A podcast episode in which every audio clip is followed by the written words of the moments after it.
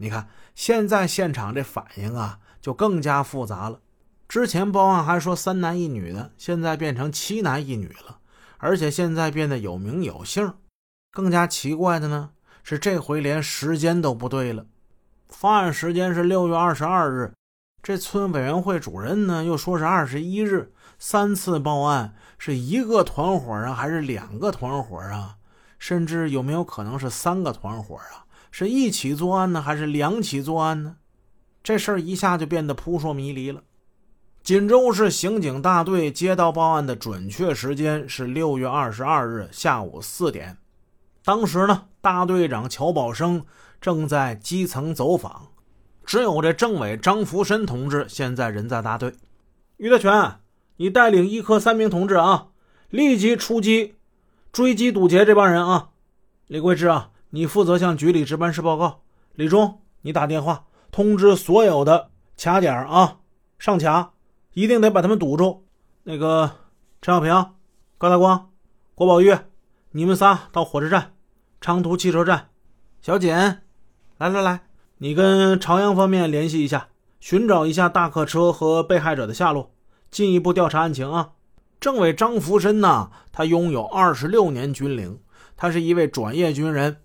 此时此刻呢，好像又开始他的戎马生涯了。仅仅是五分钟，各路人马已经全被他派出去了。一辆尼桑牌高速越野轿车嘶吼着，坐在司机右侧的是锦州市市局主管刑侦工作的副局长李世昌。李世昌、乔宝生。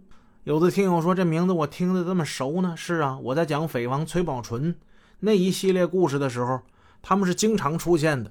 李世昌呢，中等身材，今年四十三岁，毕业于辽宁大学中文系，从一九七八年开始在县局负责技术工作，一九八四年被提拔为锦州市市局副局长。乔大队就说：“哎，你别看他是学中文的。”琢磨起案子来呀，却是行家里手。乔宝生呢，老乔那可是五十年代开始就搞刑侦，要论业务水平，别说在锦州范围之内，就整个辽宁省那也得是数一数二的。个性比较突出。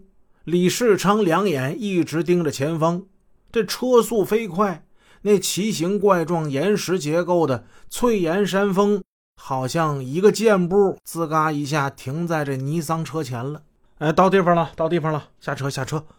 前面是一台闪着红光的警车，从那辆警车上走下来的是锦县公安局副局长陈振林。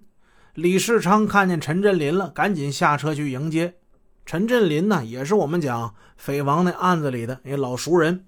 呃，是这个情况啊，我我我给大家说一下，据边墙子村村民反映。那个七男一女之中的于有林，现在在他姐姐他们家。他们的同伙呢有张来柱、金祥国。锦县有个张希文，也同样跟他们常有来往。